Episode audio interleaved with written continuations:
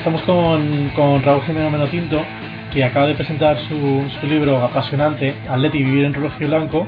Eh, Menotinto, buenas tardes, ¿qué tal? Muy bien, todo fenómeno, la verdad que todo en orden y, bastante contento por, por, este presente ¿no? Que, que, estamos viviendo con ese libro ya presentado, que, que, bueno, no deja de ser como, como, como confirmar, es como inscribir en el registro a un hijo, primero lo sacas a la venta y luego ya si lo presentas es como que, que es verdad, ¿no? que ya está, ya está oficial todo. Y no vamos el, el, el registro, ¿no? Porque algún que otro libro sí que has vendido.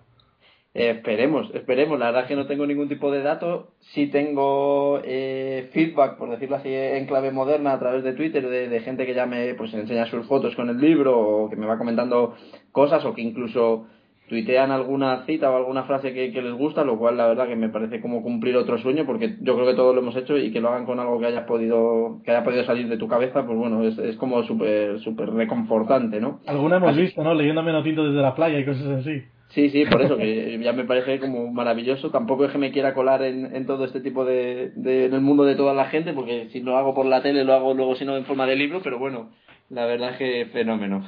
bueno, y, y para esos Atleti, pues es, es un doble orgullo por, por un tema que a lo mejor no conoces, y es que nosotros cuando arrancamos, el primer estos Atleti que hicimos fue sí. precisamente una entrevista, el día que yo te conocí a ti, eh, que entrevistamos a Chiqui cuando presentó su libro. Entonces sí. es como de oca a oca y tiro porque me toca. Bueno, pues es que entonces va a quedar todo. Primero que ya tenemos eh, buena base de amistad, tampoco vamos uh -huh. a engañar a, la gente que, que, nos pueda estar escuchando, pero sí, la verdad es que encima va de un buen amigo como es como es Chiqui Lavado a pasando por ti que eres otro buen amigo, y bueno, llegando a mí, que soy muy buen amigo de mí mismo. Sí, bueno, en, en esto siempre es un poco marrón, ¿no? Porque con, con Chiqui, pues tampoco teníamos una relación muy directa y, y la verdad es que su libro nos enamoró.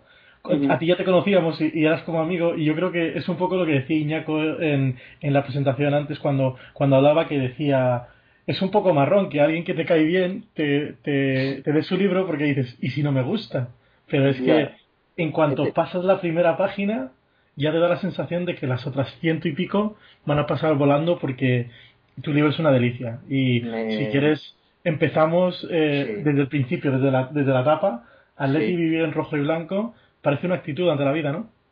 Está claro, es que yo creo que sobre todo es un, un resumen y, y, me parece que tiene mucho también de, de, distinción eh, frente a la gente que no sabe vivir en rojo y blanco o los que no viven al lado rojo y blanco de la vida. ¿no? Le podemos dar muchas vueltas al título todos vivimos, afortunadamente, todos, todos estamos vivos, pero yo sí es cierto que creo que los que vivimos en rojo y blanco y los que amamos estos colores tenemos otra posi o sea, otro posicionamiento, otra postura ante la vida que nos hace, para mí, lógicamente, especiales. Y, y cuando digo para mí, creo que para todos. No hay nada más bonito que, reconocerse entre atléticos, que, compartir entre gente que, que, tiene un imaginario común, que al fin y al cabo es de lo que habla también mucho el libro, ¿no? Está, para mí, creo, lleno de referentes, de momentos que todos hemos vivido, cada uno eh, nos ha llegado de una manera, pero al final todos nos reconocemos en lo mismo que se resume en esas rayas rojas y blancas, que me parece que en algún capítulo, en algún eh, pasaje, eh, digo que son como una cárcel, que nos terminan aprisionando, para bien y para mal. O sea, sí, lo, luego te ves alguna referencia a, a, la, a, las citas del libro, que son, algunas son increíbles. Iñaco Díaz Guerra, Miguel Ángel Méndez, Mario Suárez, lujazo de apertura y cierre del libro el Toto Salvio, que tampoco se nos olvide, porque el pobre Toto al final también tiene esta mala suerte en el libro y pasa desapercibido y, y me sabe me sabe mal, aunque no sea una participación directa en forma de, de capítulo escrito, epílogo y prólogo escrito por él directamente, sino a, a, través de responder algunas preguntas que, que le pude hacer. Eh, para mí no es que sea un lujo, sino que es un sueño hecho realidad. Lo quería haber dicho en la presentación, lo que pasa es que uno llega a la presentación con 10.000 ideas, no tenía nada preparado y al final, pues bueno, la espontaneidad te hace seguramente decir cosas mucho mejores de las que tenías previstas o preparadas, pero lógicamente te dejas otras. Eh, yo lo que quería decir que, que para mí es cierto que escribir un libro es una grandísima satisfacción. Desde que he llegado a esto del periodismo deportivo, la verdad que las noticias o todo lo que me está pasando es mejor que, que peor, afortunadamente, lógicamente, y por otro lado. Y, y una de ellas y de las grandes satisfacciones es el haber podido sentarme con dos personas que admiro y dos profesionales que los tengo como referencia, que los tenía como referencia de antes de yo llegar a, a esto y que por supuesto agradezco que se me hayan puesto en el camino porque Eh, con Iñaco todos le hemos leído y todos le queremos copiar. De hecho, yo a él ya se lo he dicho que creo que este es un libro que, que seguramente debiera haber escrito él antes que yo y que creo que es bastante heredero y eso me, me gustaría que la gente pudiera verlo así porque sería un muy buen halago para mí de, de sus crónicas. Y de Miguel Ángel Méndez directamente es que me gusta todo cómo lo plantea, cómo lo hace. Y, y, también se lo iba a decir que yo muchas veces cenaba o preparaba la cena escuchando su futbolería cuando llegaba de mis otros trabajos y, y siempre decía, pues mola lo que hace este tío. Entonces que de repente me vea yo sentado entre ellos y que encima ellos me den toda la vaselina que me están dando estos días y en el, y en el epílogo, pues ya es como para decir qué más le puedo pedir a la vida, ¿no? Sí, le he metido un poco de caña yo también a Iñaco con el tema de escribir un libro. Me, me, me ha firmado el tuyo eh, sí. después de tu, de tu dedicatoria y me ha puesto que esto es lo más cerca que voy a tener de que él escriba un libro, que es un epílogo de uno. O sea que no está muy por la labor Iñaco, pero habrá que seguir insistiendo con la idea. ¿Cómo te surge la idea de escribir un libro? Pues se eh, puso en contacto conmigo la gente de la editorial Pamies eh, para su colección Crónicas. Me dijeron, oye, te, te, me venimos siguiendo, te venimos leyendo lo que haces en el blog, nos gusta tu estilo, queremos que hagas algo con nosotros. Eh, yo les digo, mira, ¿de qué estamos hablando? Estamos hablando de un libro. Y yo dije, son palabras mayores, chicos. Y me dijeron, creemos que, que lo puedes hacer, Carlos Alonso, el editor.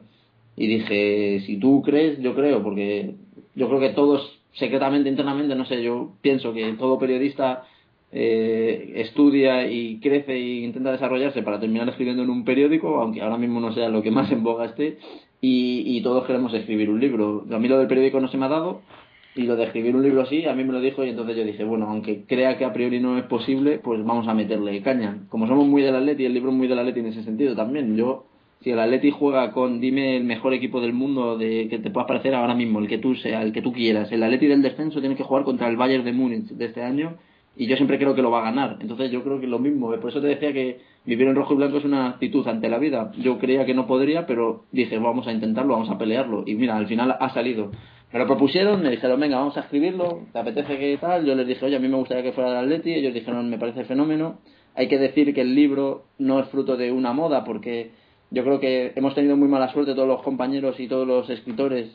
Eh, yo no me meto más en la parte de compañeros que en la de escritores, pero todos los que hemos coincidido sacando libros en el mismo momento del Atlético sí, de Madrid. además que sí, todo eso cuatro. Porque parece que todo es fruto de una moda eh, por un buen momento de, del Atleti, que lógicamente influye porque este buen momento no es solo de este año, sino que viene ya arrastrado por seguramente la primera Europa League y la segunda, pero a mí el, el ofrecimiento me viene del año pasado, o sea que no tiene nada que ver con el campañón que está haciendo el Atleti en la vigente temporada y creo que a todos les ha debido de pasar lo mismo porque un libro no se hace de la noche a la mañana. Entonces ha sido muy mala suerte que todos hemos pensado lo mismo y hemos coincidido lo cual parece que es pues eso fruto de una moda cuando seguramente hay mucho trabajo detrás. Uh -huh.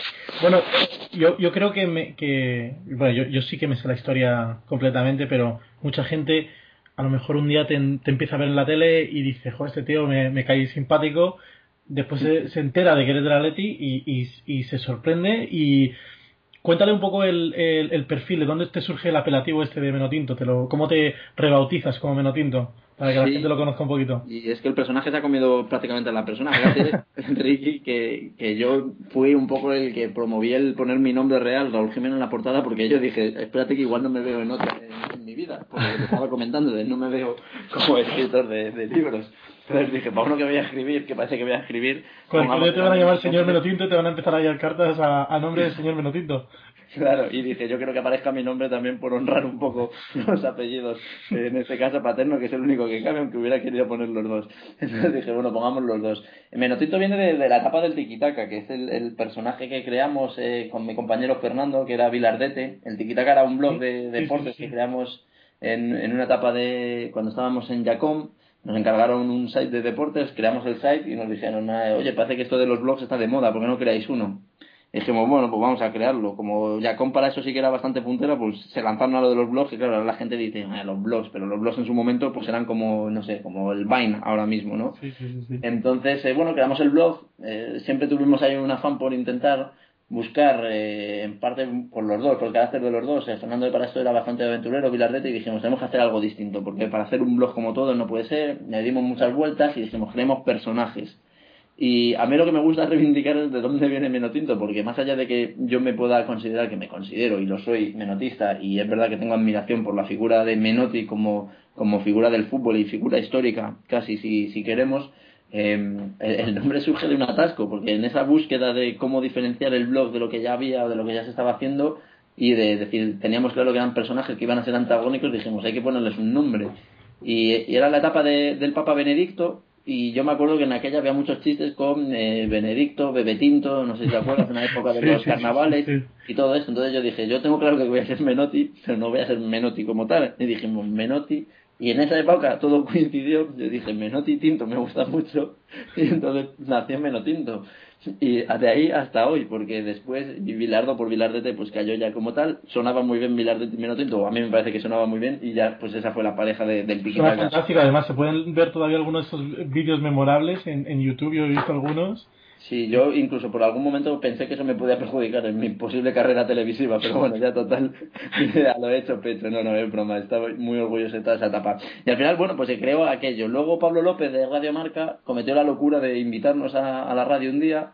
Yo no sé si le gustó, si gustó a la casa o no, y hacemos una sección bastante loca, bastante absurda y bastante friki seguramente, pero muy divertida, que recuerdo con mucho cariño, y empezamos allí, y también éramos eh, Vilardete y Menotinto en la radio. Y después Fer, bueno, cambió la vida de, de Vilardete, él, él dejó eh, de, hacerlo y a mí me llamaron un día en la radio y me dijeron, oye, ¿tú quieres seguir entrando para nosotros guay? Y yo dije, sí, y seguía menos tinto. Entonces cuando ya, resumiendo, llegó el salto a la tele, y yo llegué a la tele y dije, pues es que yo soy menotinto en la radio. Dije, ¿tenéis algún problema? Porque entre ponerme mi nombre que no lo conoce nadie y, habrá alguien que todavía escuche, o sea, que escuche la radio. sí, hombre, Álvaro Benito le he escuchado mucha gente por la mañana para, pues, precisamente el Menotinto Time, que era un momento en el que Twitter se ponía eh, on fire y todo el mundo decía Menotinto Time y todo el mundo sintonizaba Radio Marca para escucharte. Claro, y había que levantar y entonces pues yo dije, oye, pues si aquí a nadie le importa, a mí me podéis seguir llamando Menotinto. Y luego, lógicamente, pues ya la tele es un, bueno, llamémoslo un escaparate, nos está yendo bien a Marca TV y bueno, pues por lo que sea, quizá todo eso lo ha multiplicado por 10 y ya no tenía tampoco mucho más sentido el cambiar y, ponerme Raúl Jimeno, que me gusta que aparezca porque también ese es mi nombre y mi apellido, pero pues ya es menos tinto y estoy muy cómodo, me siento muy reflejado y como anécdota te puedo decir que a mí en los partes del trabajo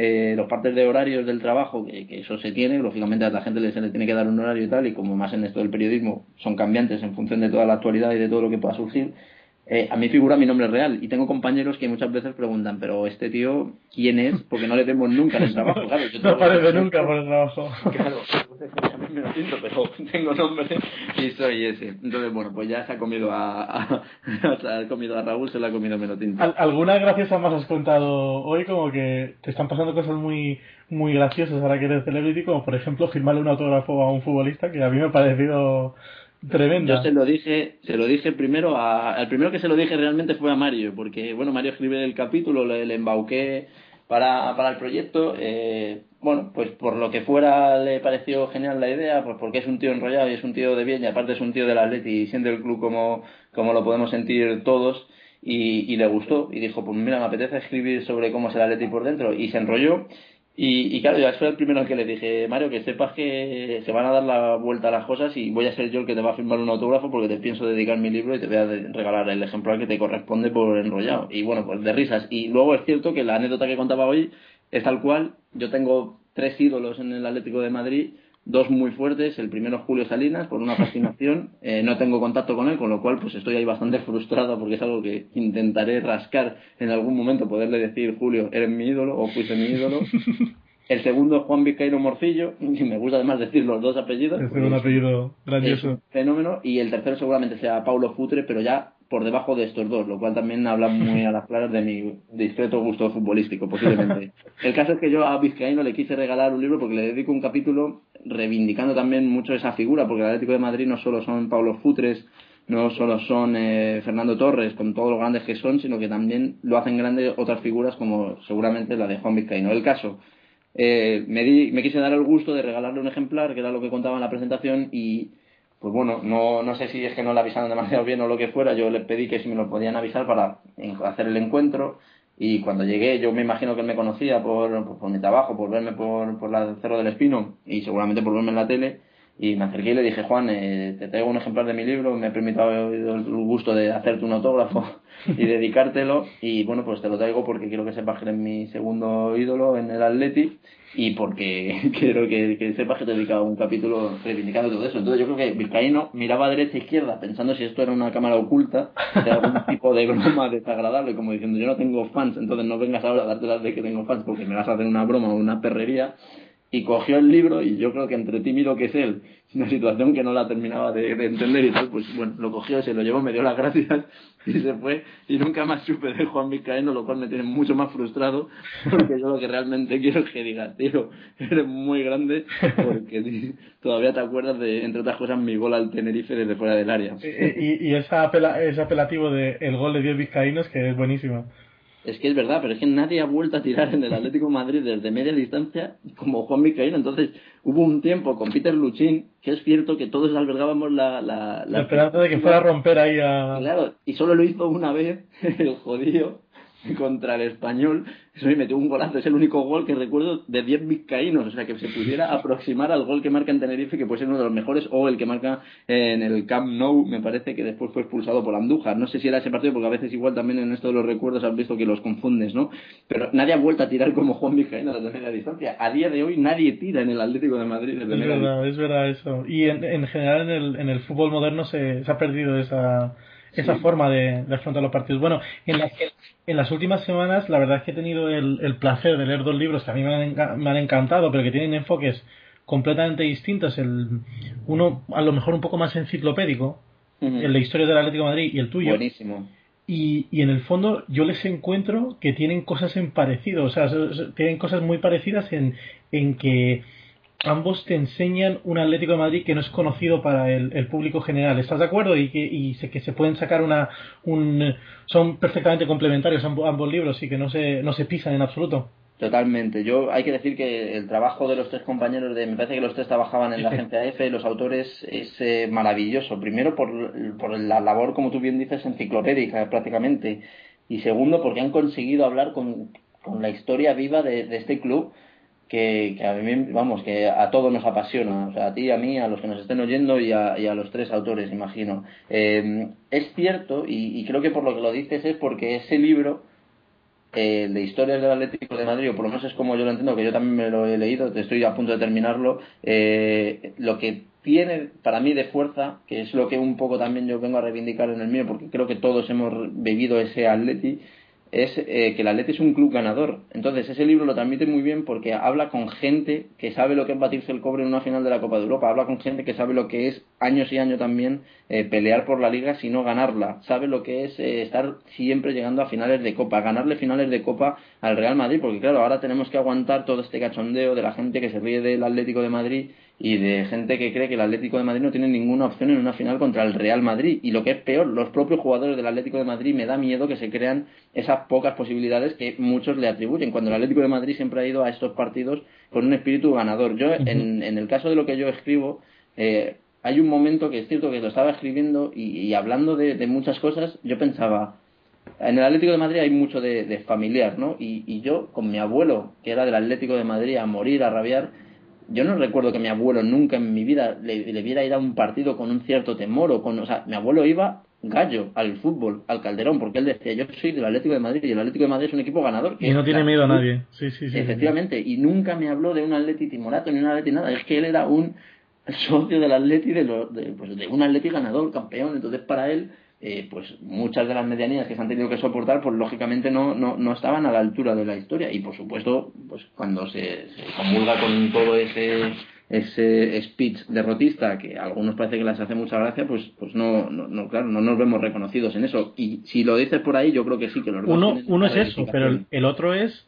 la enciclopedia andante de datos que me parece que eres y que en, he comprobado en primera persona que lo tienes todo en, la pelota metido y que, y que no es trampa ni cartón. Yo, yo tuve el placer de, de ver cómo Adelardo le recordabas cosas que yo le veía a Adelardo cara de yo tampoco me acuerdo perfectamente de, de, algunas de las cosas que me estás comentando. Eso también es verdad, Ricky, que es un poco frustrante, porque yo siempre lo pienso, tener la suerte de estar delante de gente del tamaño de eh, Adelardo, o me da igual, de cualquiera, claro, es verdad que desde el punto de vista del aficionado, del hincha, nosotros lo vivimos seguramente con mucho más pasión que ellos, que son profesionales y que al final viven de esto. Entonces, claro, es verdad que lo que para Adelardo no deja de ser un día más de trabajo en la oficina, y digo Adelardo por poner el ejemplo que me estás poniendo, porque yo creo que Adelardo lo sentía mucho más de lo que se pueda sentir en general el fútbol hoy en día. Pero claro, yo me imagino que, claro, para muchos, para bueno, bueno, sí, para Arda Turán es un tipo que dice, perfecto, yo me pongo esta camiseta, vengo aquí, me voy a ganar mi trabajo, mi jornal, eh, puedo tener un cariño, una afinidad como el que pueda tener cualquiera de sus empresas, eh, pero ya está, no pasa de ahí, es un día más en la oficina de trabajo. Lo que para ti supone un regate de Arda Turán en un determinado momento de tu vida, que puede ser, yo que sé, igual vas al calderón después de discutir con tu novia, estás en el paro, pero tienes la suerte de todavía mantener el abono y vas a Calderón, igual ese regate para ti en ese momento es la leche. Y luego, al cabo de los años, tienes la suerte de parte con Arda Turán y le dices, Arda, tú hiciste un regate una vez al español. Que a mí me marcó para toda mi vida. Claro, y, y claro, yo solamente quedé como diciendo, pues puede ser que haga eso. Puede ser, pero no me acuerdo para sí, sí, sí, sí. Después de tanta vaselina, eh, lo siento menos más tener que permitir una maldad. No, no, dale, dale. Es que no te parece una osadía escribir un libro de casi 200 páginas trabajando en Marca TV y no nombrar por su nombre ni una vez al Real Madrid? ¿Es mm. coincidencia esto o es un ejercicio de reafirmación atlética? Es un ejercicio de reafirmación atlética. Eh, saquemos de la ecuación a marca TV porque en eso no tiene nada que ver, lógicamente. Eh, sí, es un ejercicio de reafirmación atlética y es un ejercicio de reivindicación de que el Atlético de Madrid es lo suficientemente grande por sí mismo para tener que estar pendiente de los demás y mucho menos eh, del eterno rival. Entonces, eh, yo creo que tenemos que hacer mucho eh, el Atlético de Madrid, los jugadores, el club, por recuperar el derby como partido del año y de la vida de todos los jugadores, de incluso el rival, el Real Madrid, vamos a decir su nombre para que no digas que, no, lo, que no lo digo.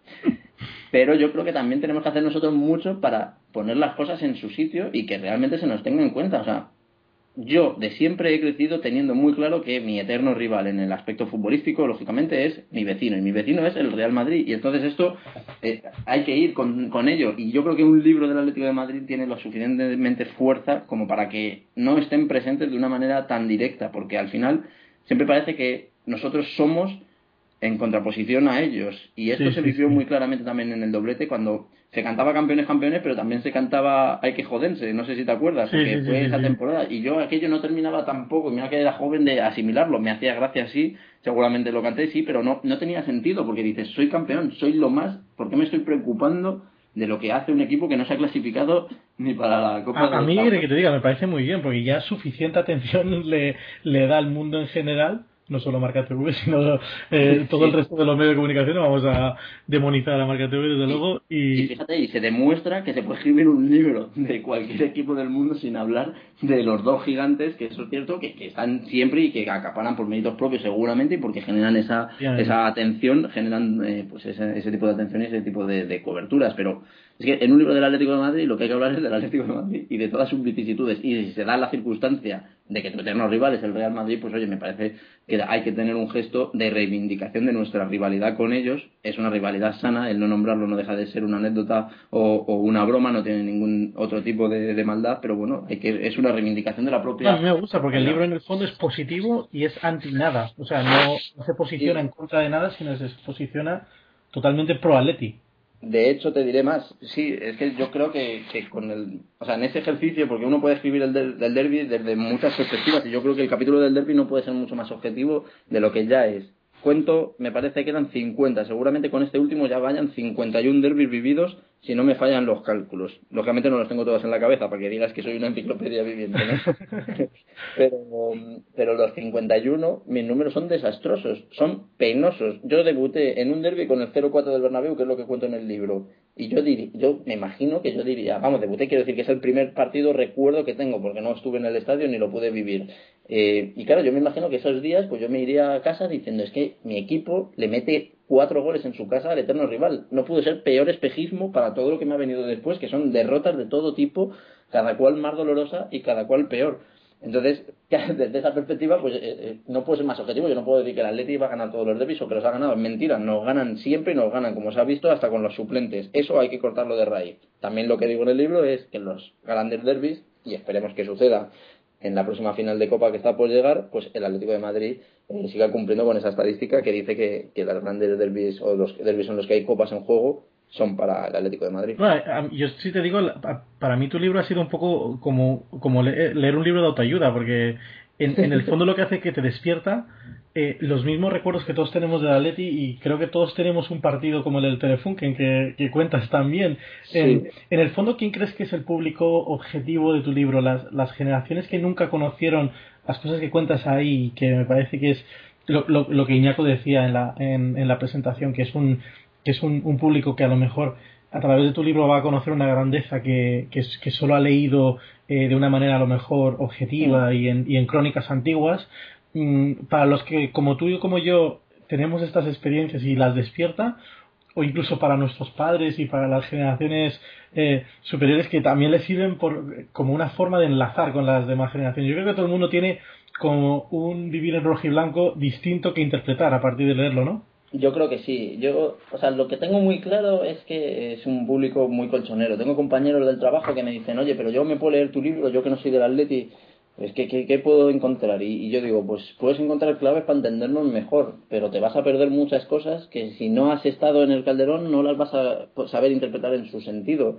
Hay detalles muy tontos que a mí me gusta mucho recordar, como el telepizza dentro del calderón. Es una tontería. Sí, pero, Es, tan, auténtica que con todos los que hemos estado ahí lo, nos, claro, y no, y no había cosa que más nos molase y que menos hiciera yo, porque tampoco tenía dinero para ir al fútbol, o sea, no tenía dinero, no me quería gastar los 300 o 500 pesetas que costaba una porción de pizza porque me parecía un abuso, entonces no me las gastaba, pero siempre pasaba por delante del telepizza y decía, jo, lo que tiene que molar tomarse una pizza viendo el fútbol en el calderón, o sea, me parecía una modernidad, entonces...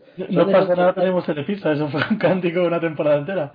Claro, son ese tipo de cosas que, que, hombre, pues las puede entender cualquiera que sea futbolero, pues se puede hacer una idea, pero como eso hay un montón de cosas, lo que comentaba también eh, Méndez en la presentación, el color especial que tenía la camiseta Mita, que, que, yo creo que nos desveló un poco a todos, como decir, es que este equipo es brillante como la camiseta, o sea, como había algo ahí, son muchos detalles que, que te tienen que llegar o, o, le van a llegar mucho más fácil a uno que es colchonero. Que no lo sea, pues dirá, bueno, os entiendo mucho mejor, o quizá no, o puede incluso pensar, me estás hablando de algo que no existe, porque ese Atleti no existe, y puede ser, y puede decir, es que tú eres un iluso, y ahí empieza el problema, y empezaremos a otro debate futbolístico, pero seguramente que un colchonero se va a sentir, creo, como en casa. Yo creo que cualquiera que sienta un poco el Atleti, con este, con este libro se vuelve a enamorar. Sí, hombre, yo creo que habrá mucha gente que también diga, oye, pues a mí lo que dices de Torres yo no lo siento como tú, perfecto, esto lo asumo, porque a mí esa es la grandeza también que reivindico para el Atlético de Madrid, la de que los aficionados cada uno lo vive como quiera vivirlo, y no hay cosa que más rabia me dé aunque alguna vez alguno se lo digas a algún amigo del Atleti para picarlo, que este es un pipero, el otro que no sé qué. A mí eso lo odio. O cuando uno, si yo pito a Forlán, se da la vuelta para decirme que no pita a Forlán. O sea, esas cosas yo no las entiendo. Pues oye, que cada uno viva este club y este equipo y estos jugadores como quiera.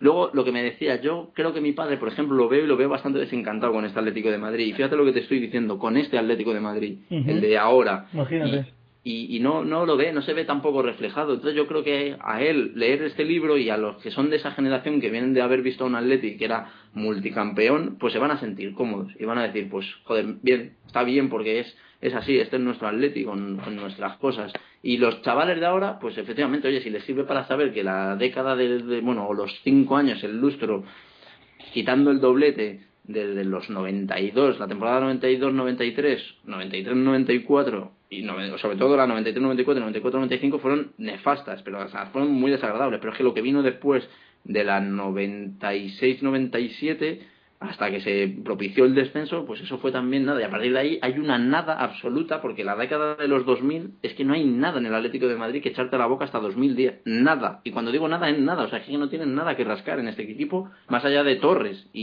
y, fíjate qué poco es, ¿no? Para el Atlético. Sí, con un descenso mediante, que, que es bastante traumatizante. Claro, por eso, o sea, que es que metes encima entre medias dos años de travesía. Pero hoy hablaba con Nacho Palencia y me decía, yo me he leído el capítulo del descenso y para mí es un capítulo positivo dentro de todo el libro. Tú fíjate hasta qué punto, claro, habrá gente que diga, pero ¿cómo va a ser positivo el descenso? Y le digo, pues es que creo que tiene razón, Nacho. Porque yo el descenso, que es una cosa que me dolió como nada, o sea, para mí es lo peor que me ha tocado vivir en, en esto del fútbol, Después yo le saqué gusto a ir a jugar contra el Betis y ver aquellos ambientazos que había. Y lo comenta Mario también en el capítulo. Ese partido, el partido Claro. Es que eso fue como decir, yo esto no lo he vivido nunca y creo que los grandes noches que sí que había vivido contra el Parma y contra el Manchester United, esos ambientes contra la Roma, no se volvieron a repetir hasta que caímos a segunda. Que es, que también es para decir, tiene cojones cómo somos de absurdos, porque hubo muchos partidazos entre medias, pero no se, fue apagando la afición, sí, sí, la verdad es que el, el, el final de Mario Suárez, que lo explica también, eh, eh, te transmite toda esa, esa electricidad que tenía el campo en el, en el año del descenso y es, y es curioso como un, un descenso te sirvió para reactivar a la gente y, y, ponerla otra vez a, animar como locos. Pues es que es eso, es que eso es también el Atleti, es que es, que es, así, este, este equipo es así y, yo creo que ya terminamos por darnos por imposible el intentar entenderlo. O sea, que es como decir, bueno, pues oye, que es que somos así, que, que no va esa marcha, que, no podemos hacer otra cosa. Ya, ya, ya voy terminando, que, que te, te, he retenido un, bastante tiempo. Eh, Tranquilo. Intentando no revelar mucho del, del libro, me vas a permitir que contigo, más que con nadie, me ponga un poco gafapasta. Y, y a mí este Atleti que pintas, eh, desde un punto de vista literario, me parece un poco postmodernista, porque lo escribes enfrentando héroes a antihéroes. Por cada eh, Kiko te pones un tren Valencia, por cada pernía que nombras hay, hay un hay un futre, pues, nombras a Simeone y luego nombras a, a otro jugador, un Venturín, un, un montón pensado. Pero fíjate, yo creo que eso, que posiblemente sea, no, no, sé, que será un recurso que tenga estilístico, yo qué sé, porque tampoco me he psicoanalizado mi escritura, pero que es muy probable que sea algo que también esté buscado para buscar ese contraste y poner más en alza la figura que quiera destacar, yo creo que eso es el Atlético de Madrid también. O sea, que igual el Atlético de Madrid es un club postmodernista, como dices. es una historia de héroes y antihéroes, ¿verdad? Claro, pero vamos a ver, ¿qué hay más contradictorio que un menotista que sea del Atlético de Madrid? Es que me tendría que haber hecho de cualquier otro club, si hubiera sido un acto consciente, porque es también lo que estamos hablando, que a este club se llega o le llegan, o sea, o llegas o te llegan. Pero, o sea, no sé, hay algo que... Te prometo que cuando empecé a leer tu libro, en las, las cuatro primeras páginas me apunté como cinco o seis eh, citas y después de la sexta página desistí porque dije, le voy a tener que sacar una cita por página y no va, no va a quedar muy funcional esta, esta conversación. Pero eh, esa, esa cita que dices muy al principio del libro de a la Leti llegas o te llegan, es tremenda, es buenísima. Y, la otra que dices que las rayas rojas y blancas es como lo que tienes entre la piel y el corazón. A mí me parecen dos citas maravillosas que ya solo por eso me, merece la pena leerse el libro entero, pero es que cada página ¿De dónde has sacado tantas citas, chico? te lo agradezco, la verdad que, que, es fenomenal y, te digo que, lo siento así, o sea que tampoco es un tema, si ahora mañana tuviera que escribir un, libro de cualquier otra cosa, te lo digo que creo que no me quedaría tan redondo porque o creo que me costaría mucho, tendría que ser un tema que me llegara tanto. Y eso Ricky yo creo que también me asusta, es que cuando puse el punto y final yo saqué dos conclusiones, una que el Atlético de Madrid no es un club de fin de semana. Y con eso quiero decir que yo creo que para todos los atléticos nadie eh, percibe el Atlético como algo a lo que presta atención únicamente cuando se acerca el viernes y mira contra quién le toca jugar, sino que el Atlético vive el club desde el lunes hasta el domingo, desde la primera hora que está despierto hasta la última que está durmiendo. Siempre tiene algo del Atlético en la cabeza, rondándole de alguna manera. Y si no, mírate qué es, cuál es tu rutina cuando vas a la oficina, qué es la coña que haces. O sea, eh, hasta para ligar tienes al Atleti en la cabeza porque igual le tiras una coña o algo así como tal. O sea, que la gente que nos esté escuchando que piense si no tiene referencias del Atlético de Madrid constantemente en la cabeza. O sea, como que a mí eso. Y la segunda conclusión es que eso me asustó. Porque yo siempre creí, tú decías esto, me va a quedar un poco pasta esta pregunta. Pero sí, claro, uno que también dice, ay, yo soy un cultureta y tal. Pero claro, yo no puedo vender un rollo cultureta sabiendo que el Atlético de Madrid pues me ocupa tanto. Que es que me asusta, te lo digo, Ricky, porque dices, es que no puede ser que tenga tanto peso en... Bueno, pero hay mucha referencia literaria ahí entre las páginas, ¿eh? Sí, menos mal, porque si no... Si lees entre líneas hay, hay mucho, mucho, mucho... Eh, muchas referencias que, que extraer, muy interesantes. Yo te voy a confesar mi parte preferida y con esto ya te, te dejo ir porque ya te he retenido suficiente tiempo. Mi parte preferida del libro es el capítulo Calderón. Y te, te voy a decir porque es que transmite súper bien eso que el Atleti en el fondo, para todos los que hemos vivido, esta generación, que no hemos vivido otra cosa, para nosotros el Atleti es el Vicente Calderón y es como una parte que, que yo, la, yo la encuentro inseparable y también es pirámides y bajar andando desde la latina y respirar el paseo de los melancólicos y ver el río, aunque luego te mates de frío en las segundas partes, como bien dices. Es que, crees que vamos a sobrevivir a que nos quiten tanto Atleti de un plumazo el día que nos muevan a otro barrio? Sí, yo creo con eso, Ricky, y, y, claro, uno no puede tampoco darle la espalda a la historia. Yo estoy contigo, ¿eh? O sea, yo mi Calderón es que no quiero que, me lo quiten, es más, es como me, encarcelaría porque, o sea, me, me eh, esposaría porque a mi butaca, porque digo, es que lo que tú estás comentando, todos mis recuerdos pasan sí o sí por el Vicente Calderón, con lo cual es como que te arrebatan algo que sientes como muy propio, como es ese bajar por el Paseo de los Melancólicos, por el Paseo Imperial, el estar en la Latina, todas esas cosas, de repente, de golpe y plumazo, que las hemos hecho nuestras, que nos hemos acomodado, que incluso lo que antes te parecía un tostón, como es ir al Calderón, luego dices, es que lo disfruto todo ese camino, lo vamos a perder. Pero también es cierto, y cuando eso te decía lo de no darle la vuelta a, la espalda, o sea, darle la espalda a la historia, que, claro, lo mismo pensarían los que estaban en el Metropolitano y con esto, claro, la gente ya empezará, ah, mira este que es presidencialista, no, es que quiero decir que los que estaban en el Metropolitano y se tuvieron que ir al Calderón también dirían, vaya mierda este cambio porque estamos perdiendo nuestro Metropolitano, que no sé qué, y al final fuimos al Calderón y fenómeno. Entonces, yo mi miedo real de todo esto es que tenemos una maqueta, que a mí es verdad que la veo y se me cae la baba, yo la he visto contigo y me parece que todos podemos estar más o menos de acuerdo en que si esa maqueta se llega a hacer realidad, eh, pues eso puede ser la octava maravilla y la envidia del mundo entero. También te digo que en esta España en la que estamos viviendo desafortunadísimamente, con lo que tenemos encima en el Atlético de Madrid, con todas las circunstancias que pueda haber de todo tipo, de crisis económica, de tal, de institucional, de todo el jaleo, a mí lo que me da miedo realmente es que esa maqueta se quede en un 10%. Entonces, y que sea una maqueta, o sea, y que el estadio que tengamos sea bien atlético también. Entonces, que de lo que estamos viendo que es la octava maravilla en lo que a estadio se refiere, a lo que podamos realmente fabricar, se nos quede, perdamos un 90% y nos quedemos en un medio camino, en un sí pero no, en un quiero y no puedo, que sí que nos va a terminar doliendo mucho más a todos en caso de que realmente lo hagamos, cosa que yo no termino de tener tan clara que nos terminemos mudando en un plazo medio corto. Pues eh, yo creo que para cerrarte solo te voy a preguntar eh, una sobre moda. Eh, si te tuvieras que quedar con una prenda, ¿con cuál te quedabas? ¿Con la mita típica o la de Azerbaiyán? No, no, te quiero decir, no, no, no tengo discusión y no, seguramente no sea objetivo. A mí la camiseta de este año me parece, me parece bonita, pero en mi cabeza ninguna brilla, ninguna sienta mejor, ninguna está más medida, que es lo que comento en ese capítulo, en mi opinión, o sea, más ajustada a lo que es la historia en la... Para los que no se han leído el libro todavía, nos referimos a camisetas. Efectivamente, si hay, hay un capítulo de camisetas, uno tiene esa pasión también por el coleccionismo de camisetas, me fijo mucho en esa tontería y en las melenas de los futbolistas, que es otra de las Hay otro, otras referencias. Sí, y, y, es cierto que creo que las camisetas Puma de la década de finales de los 80 y principios de los 90, porque luego hubo alguna con otra publicidad de Antena 3 y tal que no, no se ajustaba tan bien cuando nos elimina el Oficreta, por ejemplo, esas camisetas ya no son tan, tan bonitas pese a ser de Puma, pero entre finales 87 hasta el 91-92 son las camisetas preciosas, lo que para mí es la camiseta del Atlético de Madrid, con las rayas justas, la longitud de la raya justa, el color de la raya roja justa. Cuando, leí ese, ese capítulo, me, fui al armario porque yo tengo una de esas camisetas de la época de, de, y, y, y, yo creo que fue la temporada que llegó Pablo Futre, o la siguiente. Pues tienes un tesoro. Y cómo describes hasta el puño de la camiseta, que es de manga larga, que son más bonitas las camisetas. Y, digo, es que las tienes en la cabeza, chicos.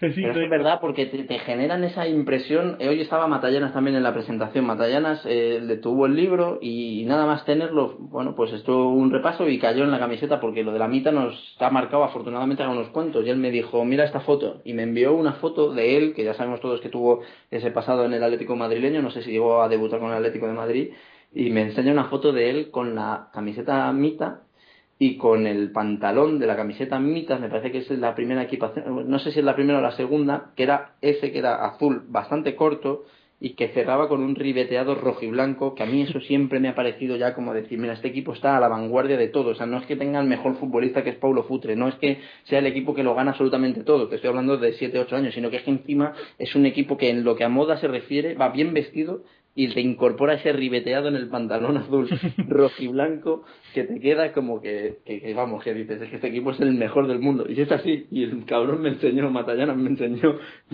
la, foto con esa equipación y le dijo, pero tío, dame una camiseta de esa y acabemos con esto. sí, sí, esa camiseta la vamos, si, si alguna vez la encuentras se la tienes que robar, secuestrar, lo que sea. Ya le he dicho, ya se lo he dicho, le digo, mira, porque él la tiene su tío al parecer, no sé si estoy desvelando un secreto familiar, y el tío me ha dicho que no se la, no se la quiere devolver. O sea, que estamos en ese punto. Y yo he dicho, yo si se la rescato me la quedo, no te la cedo. Oye, pues eh, prometí que te iba a tener 10 minutos, te he tenido media hora larga. Eh, muchísimas gracias por, por atendernos y, y, y sobre todo muchísimas gracias por haber escrito este libro porque para, para mí como atlético que ha vivido casi la misma etapa, que tú, a lo mejor algún año más, eh, es, es como un fogonazo de recuerdos y, y es despertar un montón de, de recuerdos que, que, tú los pintas tan, tan nítidamente que es imposible no acordarse de, de cosas que te pasaron el día que fuiste al Calderón en tal fecha, eh, te trae recuerdos de, de pasajes eh, concretos del libro según los vas leyendo, es, es de verdad una, una joya de libro y, y enhorabuena porque te ha quedado fantástico el libro. Pues te digo que, que, te voy a decir, que muchísimas gracias, porque es cierto que ahora mismo mi principal, mi principal preocupación con todo esto del libro es que, que la gente del Atleti se pueda sentir eh, reconocida como me estás reconociendo tú ahora a su vez que, lo has sentido. Eh, yo con esto ni quiero ganar dinero ni, ni, ni busco nada más que la gente del Atlético.